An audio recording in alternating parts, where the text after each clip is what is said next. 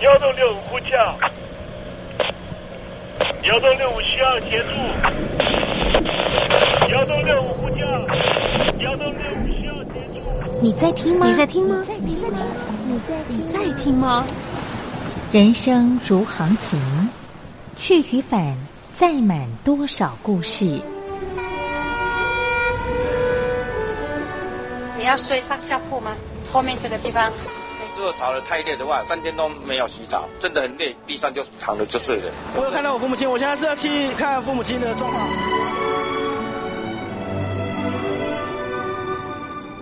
聆听故事湾，让每个故事找到属于自己的码头。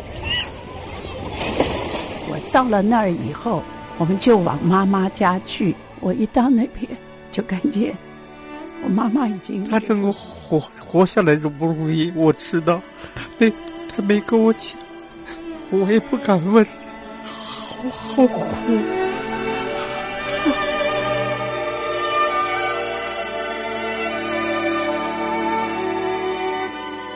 聆听故事湾，聆听故事湾。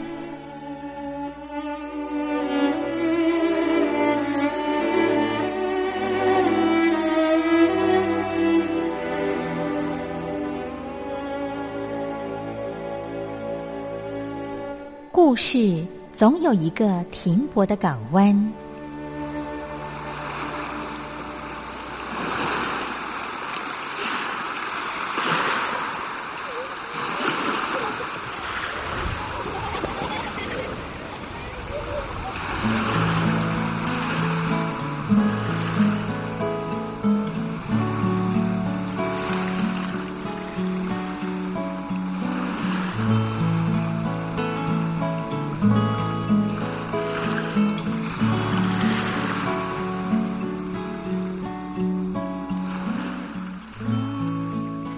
三四五六七七六五四三二一，大陆听众朋友您好，我是您的好朋友东山林，在台北问候您。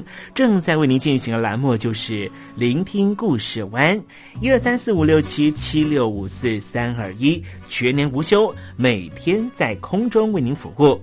您在每天的凌晨三点十分，或是傍晚的六点十分，都可以在光华之声频道收听到这个栏目。聆听寰宇趋势，不用太多解释，因为聪明的你心中自有诠释。亲爱的听众朋友，我们的节目早晚各一次，听众朋友你可以选择最适宜的时间，和东山林共度这短暂的五十分钟的时光，就在光华之声的频道空中相见。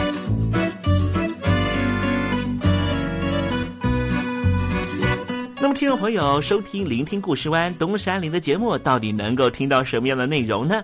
尤其啊，我们环宇全世界，焦点放到神州大陆啊，光是整个中国大陆呢，就有将近九千家不同的大大小小的电台了。我们的节目到底有什么不一样的地方呢？嗯，让东山林自吹自擂一下吧啊。宫中频道何其多，赵钱孙李挺能说。热点平地上直播，仔细听来差不多。直播室外领导多，你说他能怎么说？开场才说查黑窝，碰上土狼不敢摸。主播低头翻翻稿，导播左右反复搓，想到孩子泪婆娑。好了好了，都别说，且听东山林怎么说。东山林不是红太狼，也不是那喜羊羊，亲亲海上一叶舟，才能自在自在说。客官呐、你拉把椅子随便坐，袒胸露背床上卧，怎么自在怎么做，就当这是自己家，自己家。睁大眼睛，show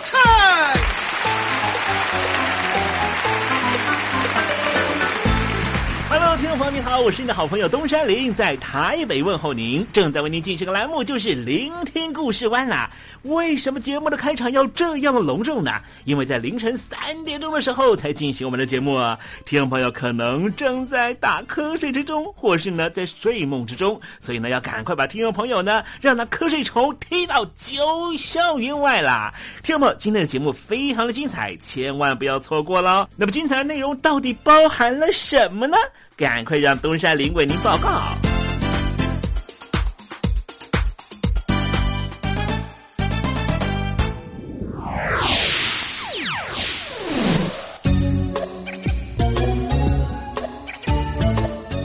星期五，星期五，猴子去跳舞。前一天呢，在台湾这边呢，实施了这个防空的演习哈。演习的呢，很就很久以前呢都没有做这样的呃所谓的防空大演习啊。是说呢，台湾啊遭受到了飞弹的袭击啊。我把这个台湾的遭到飞弹袭击的所有的两千三百万的台湾人都收到了简讯啊，啊，跟听我报告啊，上面写的是国家级警报演练，万安演习飞弹空袭警报。模拟飞弹空袭警报演练，不实施人车管制及疏散演练。他讲的就是说呢，我们要演练一下，万一发生了这个啊这个这样的警报的时候，我们该怎么办？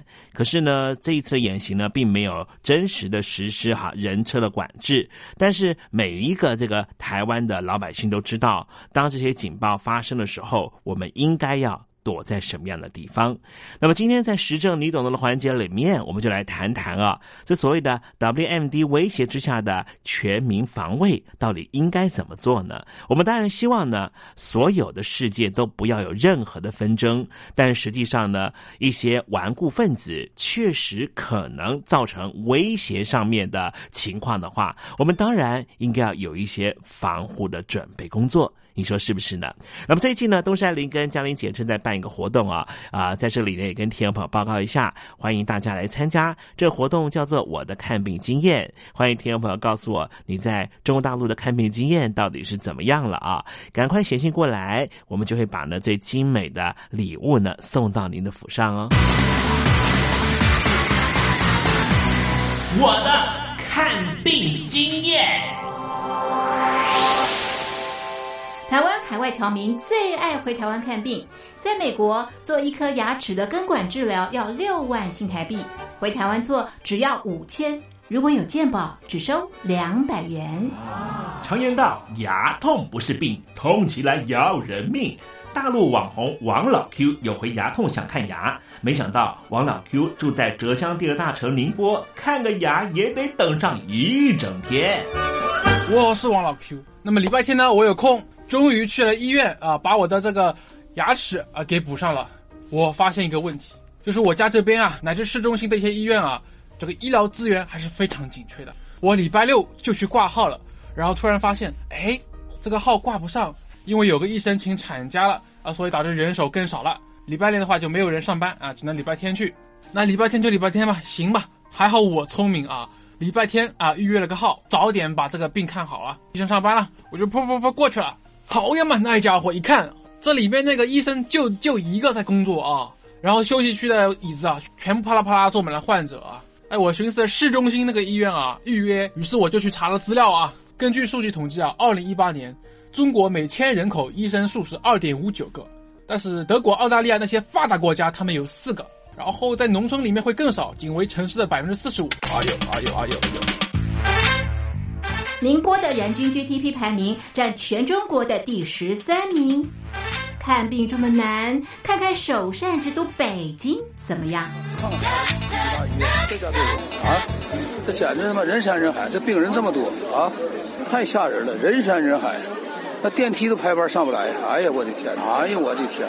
我的天哪！这医院这简直不像话！你看看等候就诊的人啊，庙会也没这么热闹啊，集会呀，什么游行也没这么多人。同志们、朋友们，千万别得病啊！得了病要了命啊！看吧。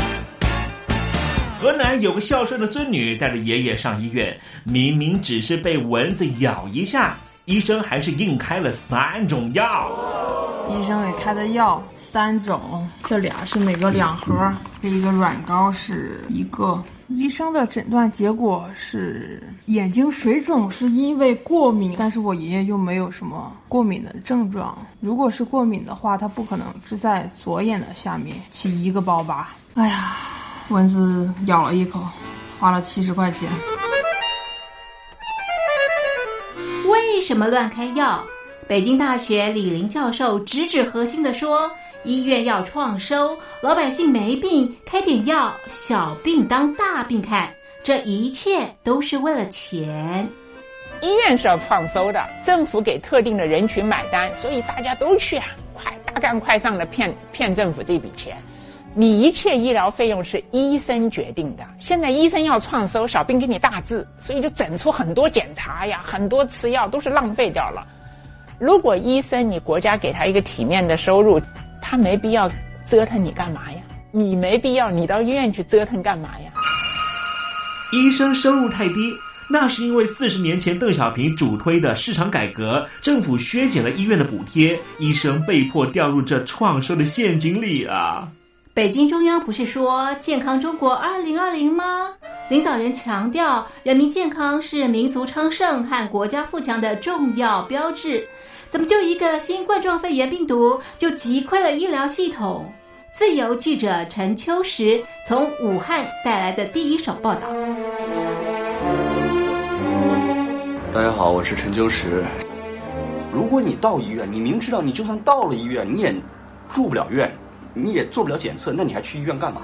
中国以前老说我们不要关心蛋糕分的均不均匀，我们先把蛋糕做大再讨论怎么分蛋糕的问题。现在就是他妈蛋糕不够大，不够分呢。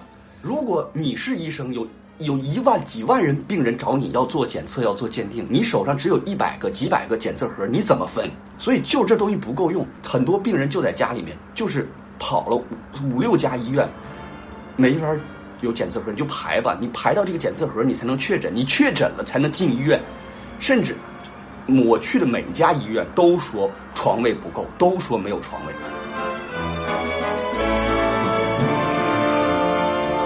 这一次，我们暂时战胜了新冠状病毒。趁着下一场病毒还没有来之前，一起解决医疗问题吧。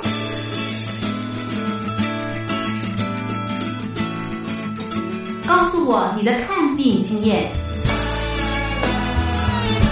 你信不信任医生的建议呢？买药和看病，你会先选哪一项？为什么有人不敢打疫苗？你相信家庭医生吗？来说说你理想的医病关系吧。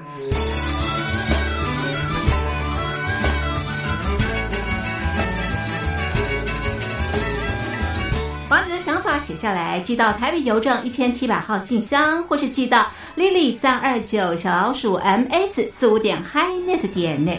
我们会抽出十份可以让你穿越屏障、吸取新知的。知识接收器，让你充分感受到学海无涯、万分自由的喜悦。告诉我你的看病经验。现在，请习近平同志讲话。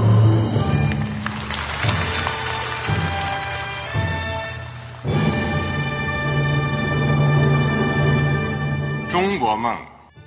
必须紧紧依靠人民来实现。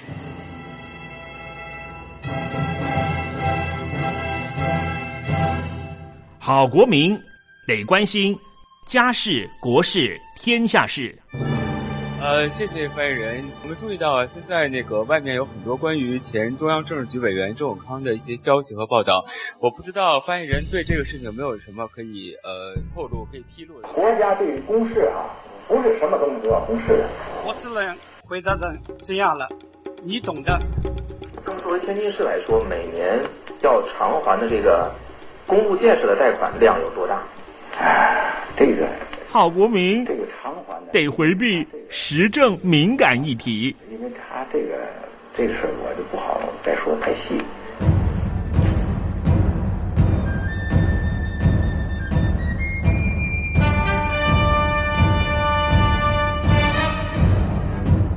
我们要坚持人民当家作主，坚持人民主体地位。任何官方不宜说太细，期望您体谅的话题，尽在时政，你懂的。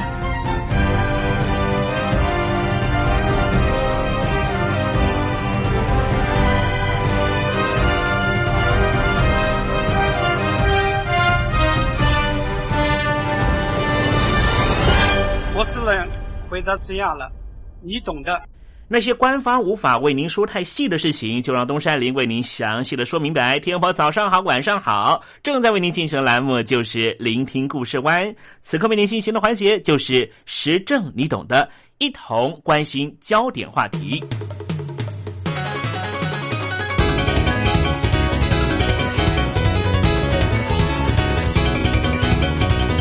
曾经有人说过，人类是非常难以理解的生物。不知道为什么，他们科技如此昌明，却发展出能够摧毁自己的武器。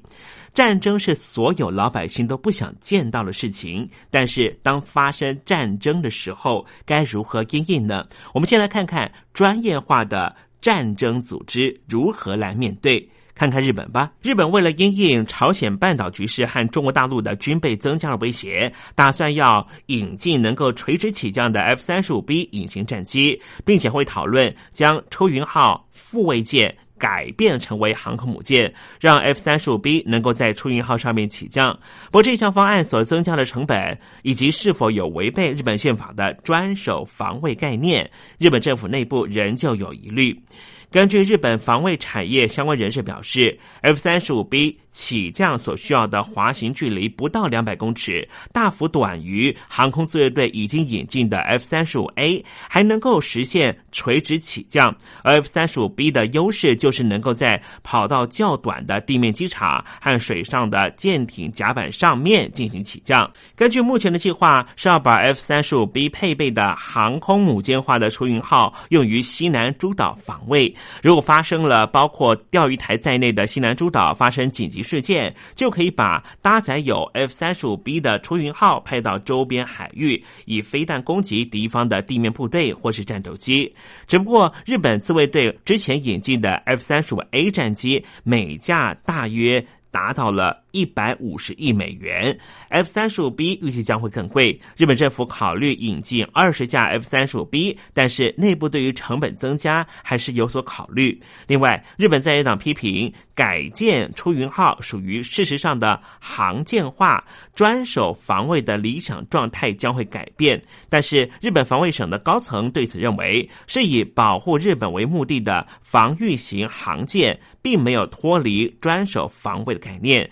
攻击性和防卫性的划分其实并不明确。日本政府基于宪法第九条专守防卫条款，一直被禁止拥有性能上主要用于毁灭性破坏对象国国土的攻击性武器，攻击性的航舰也包含在内。如何把出云号的航舰化和之前的？专守防卫的政府见解保持一致性，也成为日本未来很重要的课题。航母化的出云号和天构 F 三十五 B 的隐形战机，日本的规划当然是为了。北京而来，但是日本国土上面的西北角方面也是有很大的威胁，也就是朝鲜了。朝鲜这个国家对于世界来说都是一个非常头痛的问题，因为联合国一份最新的报告指控，埃及协助朝鲜对外出卖武器，并且担任很重要的转运站的角色，使得朝鲜的武器得以输入中东北非这些地方，尤其是目前在叙利亚的问题仍旧非常严峻的情况。况没有想到，叙利亚的军队所用的武器都是来自于朝鲜。朝鲜驻开罗大使馆甚至成为对买家展示武器的门市部。埃及当局对此是睁一只眼闭一只眼。联合国一直在调查，二零一六年开始在埃及外海被拦截了一艘朝鲜货轮。这一艘伪装成载运铁矿的货轮，运送了三万枚火箭推进榴弹，价值估计有两千六百万美元。联合国公布了这份报告，指出这些武器的买家是埃及主要的国营国防工业集团——阿拉伯工业化组织。这个组织受到了埃及总统塞西的监督。埃及先前否。认任有意接收这些武器，或是违反联合国的制裁措施。但是，在美国政府削减了对于埃及的两亿九千一百万美元军事援助之后，埃及官员声称，他们已经减少和朝鲜的军事关系，缩小了朝鲜驻开罗大使馆的规模，并且监控朝鲜外交官的实际行动。其实，朝鲜和埃及有存在已久的军事关系。埃及使用的武器一直都是朝鲜赚取外汇的重要来源之一。而在国际社会制裁之下，缺乏现金的朝鲜更可能出售已经开发的成功导弹。就像很多朝鲜的驻外单位一样，朝鲜驻开罗大使馆的职责也超越于外交之外。他们的外交官还负责在非洲出售军火。联合国检察员和朝鲜的脱北者表示，朝鲜驻开罗大使馆已经沦为隐秘性的武器市集，秘密展示和出售朝鲜导弹和降价的苏联时代的军火给在中东和北非的买家。根据联合国的文件显示，朝鲜外交官在贸易禁运的制裁之下，前往非洲的苏丹。洽谈导弹生意，也曾经飞往涉嫌使用化学武器的叙利亚进行武器的兜售。联合国指控说，朝鲜曾经提供可以生产化学武器的设备给叙利亚。由此可见，朝鲜问题已经不是单纯的区域化的问题。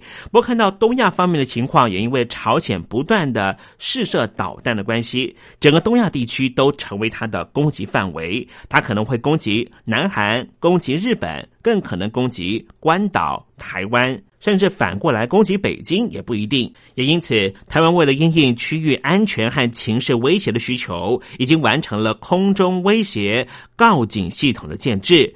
也就是当发生空袭的时候，会结合台湾已经有的防灾告警系统，及时以手机简讯通知民众。而在这方面，日本早就已经进行了。日本过去因为有遭受到原子弹轰炸和弹道飞弹飞越国土的特殊历史事件。又以地震、海啸等事故频繁，为了防范大规模天灾和武力攻击事态等重大危害，因此在二零零七年就启动了全国瞬间警报系统，借由卫星传送及时的防灾避难讯息，提供国民和地方政府采取相应的防疫措施。民众可以透过行动装置就可以接收到及时警报。日本政府也让这个系统发挥最大功能，除了今年进行警报演习、宣导使用方法，并且已经在二零一二年北韩试射火箭等实物验证。像是二零一七年的时候，北韩再度向西北太平洋试射了中程弹道飞弹，飞越了日本北海道金沙甲上空。这时候，日本的全国瞬间警报系统就立刻反应，通知所有的日本国民，使得日本的这一套系统成为了现在全球民防体系和全民防卫开启了非常示范的作用。当然，战争是所有老百姓都不想见到的，可是，一旦战争发生的时候，就不分敌前和敌后。换句话说，民防体制也是总体作战的关键一环。现代意义的民防是始于一次世界大战，当时轰炸机问世，为了削减敌方战力，迫使民心屈服，空袭城市、工业区、交通枢纽等战略性目标，成为敌对双方经常实施的攻击作为。也因此，当时一战的参战国开始强化民防工作，例如在英国就建构有防空避难措施，建立空袭警报系统，管制夜间灯火，组织消防救护等单位。在战争的时候，欧洲各国体验到空袭威胁增大，相继建立了城市防空体系，民防工程迅速推展。例如，在法国，光是在巴黎就建造有容纳一百七十万人的多处掩蔽场所。德国也建构了大量的防护工程。虽然从一九四一年开始遭到战略的轰炸，但是到一九四四年，军火仍旧可以稳定生产，显现出德国有效的发挥保护民众和军工设施的重大效力。在日本长崎和广岛受到原子弹攻击，乃至于二战结束之后，其实各国更加的重视民防工作。尽管说冷战时期各强权之间并没有爆发真实的冲突，但是两大阵营基于担忧敌方战略优势的安全困境心理，都大量研发洲际弹道飞弹和核武。各国政府都深知，一旦爆发核战，国家的政军和经济民生系统势必遭受到严重打击。使得民防制度发展更为全面，许多国家陆续以法律形式确立民防体系。不约而同的是，各国都把民防视为全国性防卫措施体系的群众运动。冷战过后，随着高科技武器在战争中大量使用，民防工作重要性持续上升，而且有朝向抢险救难等方向发展的多功能化趋势。这在保障民众生命财产安全、减少经济损失、保存战争潜力等方面，具有重要的全民防卫的意义。刚才我们讲到，现代民防的意义出现在第一次世界大战轰炸机的面世，而在第二次世界大战的时候，出现了大规规模毁灭性武器的名词。最早出现于一九三七年的西班牙内战，这是当时德国空军介入，并且大举轰炸平民措施，造成惨烈伤亡。这种空袭行为就被称为大规模毁灭性。到冷战时期的时候，大规模毁灭性，也就是 WMD，基本上指的是核武，因为核武终究是杀伤力和破坏力最巨大的武器。但是在第一次波湾战争之后，为了因应伊拉克等国可能拥有生物和化学武器的威胁，一九九一年联合国安全理事会特别做出决议。特别把核武、生物及化学武器都算在大规模毁灭性武器里面。为了防止大规模毁灭性武器 WMD 危害世界和平安安全，应该以《核武不扩散条约》、《生物武器公约》、《化学武器公约》等国际法限制它的发展。但是，全球安全环境的现实变化并没有如联合国设想的顺遂。首先，苏联解体之后，大量的核武和导弹技术流到了流氓国家，导致于中东和东北亚等地区不稳定因素迅速上升，影响国际情势。第二点就是，部分早就拥有生化武器和生产技术的国家，像是利比亚、伊拉克，因为管理不彰，造成了武器储备流向了恐怖组织或是极端武装势力，形成国际社会的隐忧。第三点就是，这一等拥有。大规模毁灭性武器 WMD 的国家，并不像美国和俄国等大国忌讳它可能会产生的重大伤害，只是为了达成作战目标，动用生化武器也在所不惜。例如，叙利亚在二零一三年、二零一七年、二零一八年都发动了大规模的化武攻击，攻击的对象都是反对政府军的单位，不仅造成大量的平民伤亡，更显示，即便是现代社会虽然有一片成平繁荣景象，也不能够忽略大规模毁灭性武器 WMD 阴影对于安全的威胁。两岸地区的老百姓同处于东亚地区，一同面对有东北亚的朝鲜问题。我们不知道北韩会不会在某一天发动了大规模毁灭性武器，使用的是核武，使用的是生化武器，不得而知。环顾东亚地区，在大规模毁灭性武器威胁没有办法排除的情况之下，无论是台湾、中国大陆、日本还是南韩，当然都应该要修建完善的民防工程，展现对于全民防卫的重视。面对敌情威胁，仍旧没有减轻的国防情势，应该要参考实际做法，精进全民防卫作为，来确保国家长治久安。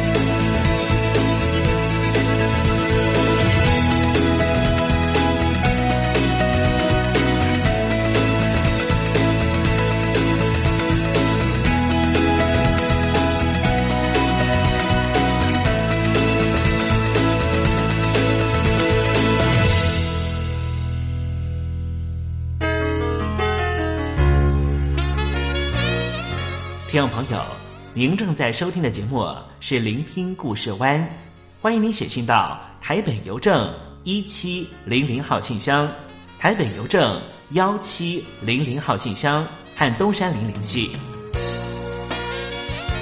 东山林就是东边的山里有只麒麟的东山林，东山林等候您的来信哦。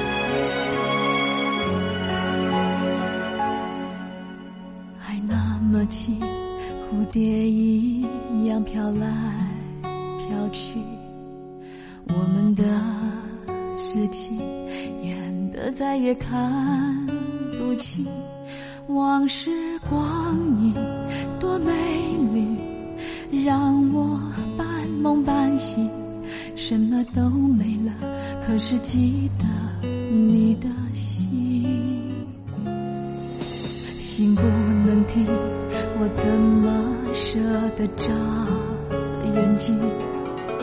往回看过去，过去还没过去。时光暂停，我和你，谁比谁更入戏？给我一滴眼泪，让我可以想念你，好像在。你可还记得爱情有多努力，试图搜集些回忆？你好吗？在时间河流孤单游来游去，别丢下情人往前进。我听不那一年。说的我爱你，我很想听，但是世界不安静，听泪水变成雨滴，慢慢的变成一场雷阵雨，我听见爱情轰轰烈烈。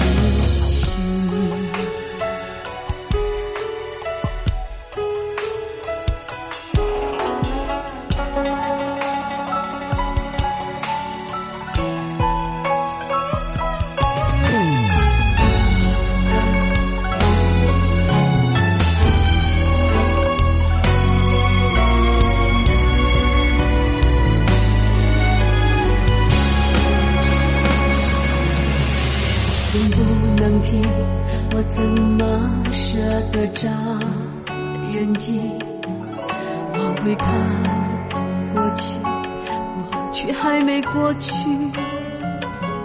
时光暂停我和你谁比谁更入戏？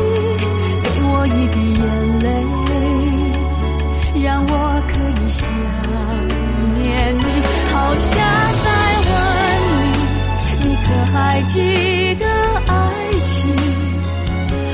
我不相信爱是单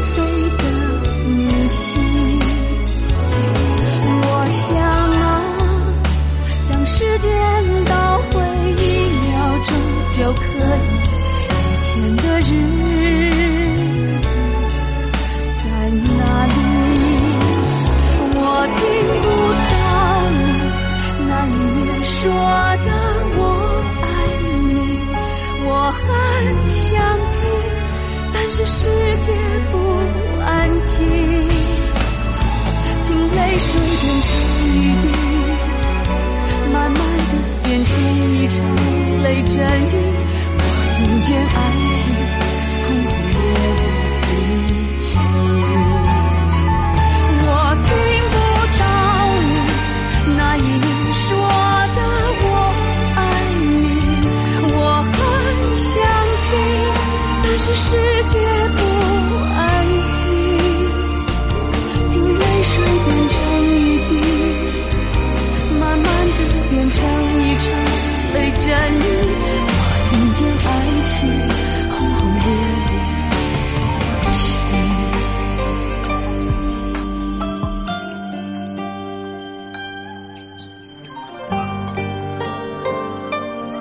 辛晓琪所演唱的歌曲，你还记得爱情吗？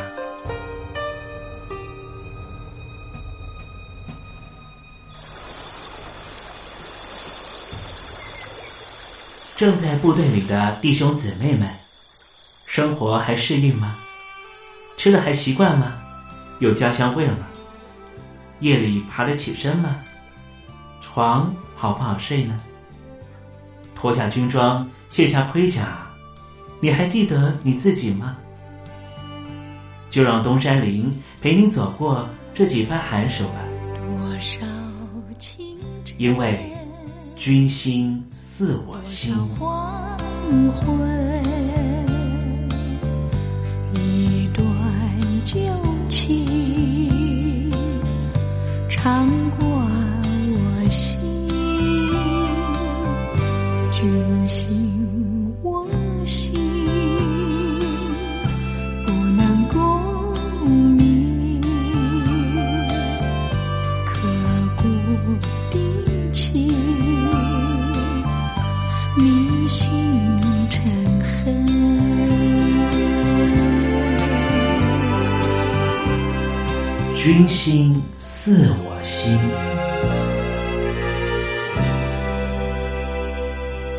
听众朋友，所有的可能和不可能，其实就在一线之间。莱特兄弟在发明飞机以前，从来没有人想到人类能飞。火箭、太空船在发明以前，你怎么会知道我们人类可以登陆月球呢？所以，不可能只发生在可能之前。当这些不可能的事情达成了，当这些完全想都想不到的事情竟然成功了，心中的成就感一定是百分百的。如何达成不可能的任务？今天我们邀请到。在广告公司担任创意总监的徐克轩告诉我们如何达成这样的任务。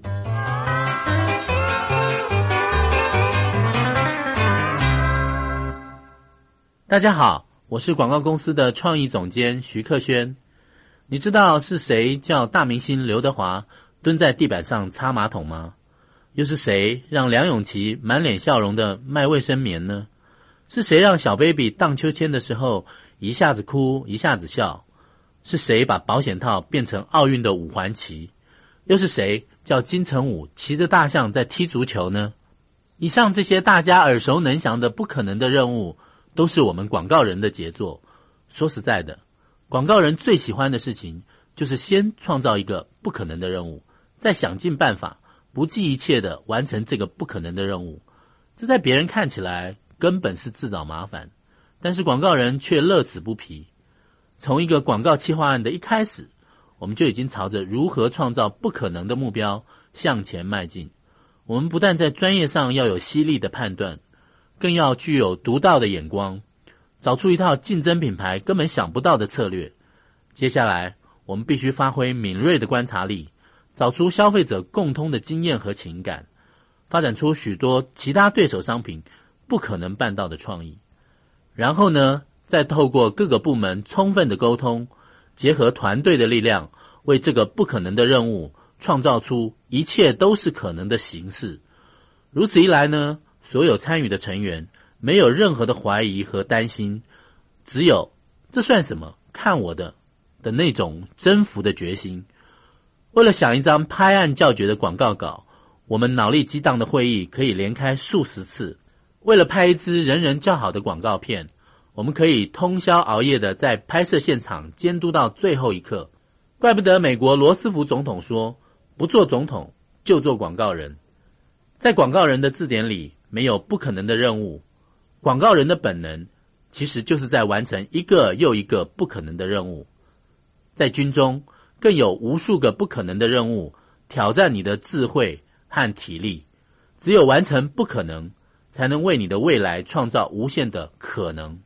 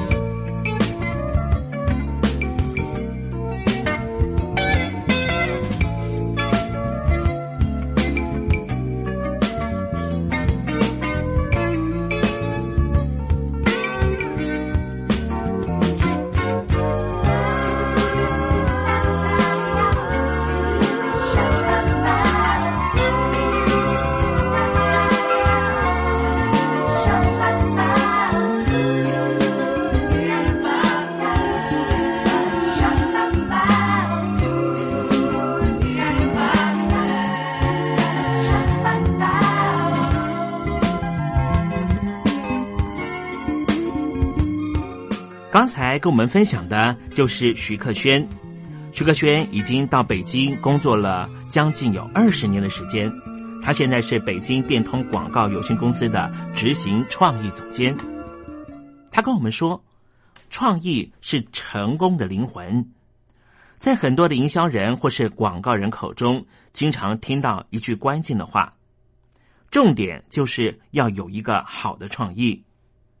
在如今的创业活动里面，不少人也将一个好的 idea 看成是创业成功的必备因素，而这些创意往往就是把不可能化为可能的第一步。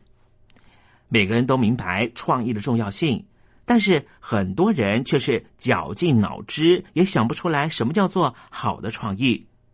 但是像徐克轩这样的老师们。他们却可以发发呆、逛逛街、聊个天，或者抽根烟，创意就蹦出来了。可以说，好的创意似乎是可遇而不可求。更多的时候，它其实来自于我们对于生活的观察。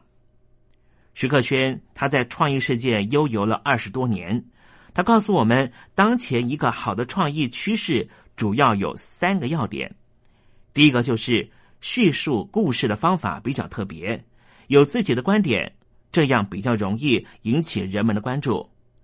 第二点就是创意的呈现有整体感，除了画面有吸引力之外，文字也必须很有张力，两者结合就能够被大家欣赏。第三点就是明白自己创意的目的是什么，可以说做创意就是为了解决问题。创意从何而来呢？徐克轩同样认为，创意来源来自于生活，所以要经常去体验生活，去做自己没有体验过的事情。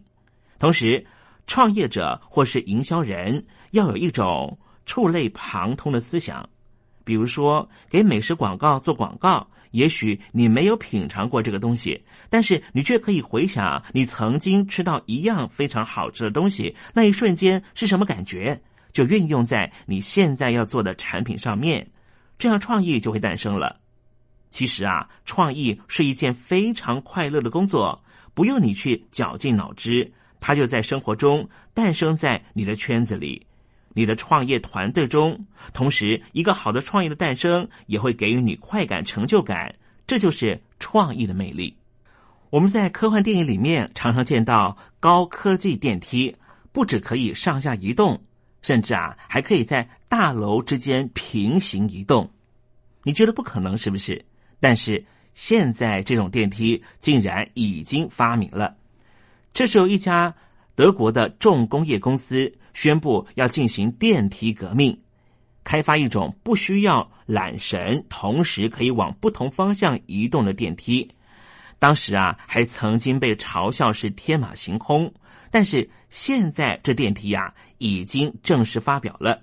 就在二零一七年的夏天，这个电梯呢被命名为叫做 Multi 电梯，不需要缆绳，而是使用磁浮技术，让电梯沿着建好的轨道移动。他们开发出一种循环系统，让同一个电梯井可以同时容纳更多电梯。而且，因为可以水平移动，因此电梯可以不停在大楼内部循环。